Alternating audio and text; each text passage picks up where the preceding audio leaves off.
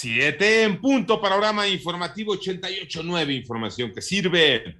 Yo soy Alejandro Villalbazo en el Twitter, arroba Villalbazo 13, es martes 7 de diciembre. Iñaki Manero, ¿cómo te va Iñaki? ¿Cómo estás Alex Villalbazo, Alex Cervantes? A todos los amigos de la República Mexicana, muchas gracias por seguir en Panorama. Vámonos con el panorama COVID, la cifra de muertes a nivel mundial ya llegó a 5.266.144 personas.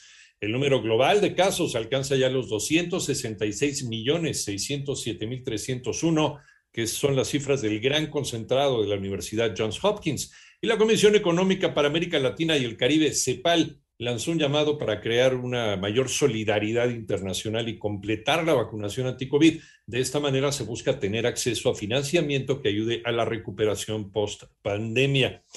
Vámonos con las cifras de la pandemia en México porque las tiene Moni Barrera. Debido a la confirmación de 752 nuevos contagios en un día, México ya suma 3.902.015 casos de COVID. También se notificaron 110 defunciones en las últimas 24 horas y así el número de defunciones aumentó a 295.312. Sobre la situación actual de la pandemia por COVID-19, en los últimos 14 días, 17.960 personas presentaron signos y síntomas. Se consideran casos positivos y representan el 0.4% del total reportado desde el inicio de la emergencia sanitaria. En 889 Noticias, Mónica Barrera. El panorama nacional en Oaxaca, el Instituto Nacional de Migración localizó a 143 migrantes centroamericanos que viajaban hacinados en la caja de un vehículo de carga tipo Torton. El operador y su ayudante quedaron a disposición de la Fiscalía General de la República. En Hidalgo, nueve personas fueron vinculadas a proceso por los delitos de homicidio calificado en grado de tentativa y evasión de presos con doble agravante luego del ataque de un comando al Centro de Reinserción Social de Tula Hidalgo.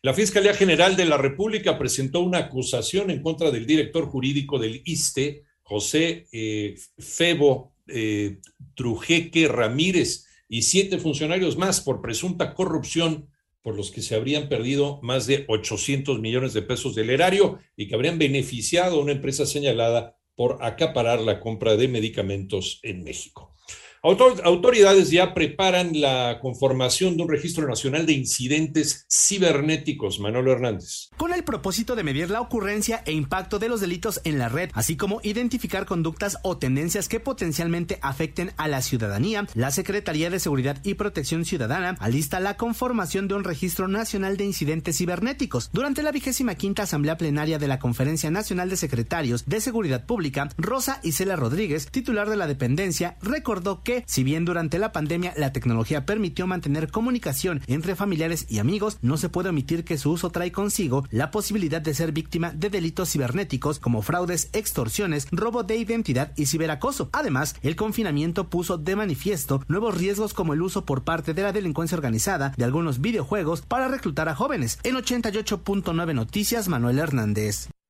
En el panorama internacional, Francia, Reino Unido, Italia, Alemania, Estados Unidos expresaron que están determinados a que la soberanía ucraniana sea respetada ante la intensificación de las tensiones con Rusia. El portavoz de la Agencia de Gestión de Catástrofes de Indonesia, Abdul Muhari, informó que debido a la erupción del volcán Semeru al este de la isla de Java, se incrementó la cifra de muertes de 22 a 34 personas. Por otra parte, el primer ministro de Japón, Fumio Kishida, señaló que su país analizará la posibilidad de atacar bases enemigas como parte de la estrategia de defensa nacional, con lo que señaló se busca salvaguardar la vida y el sustento del pueblo.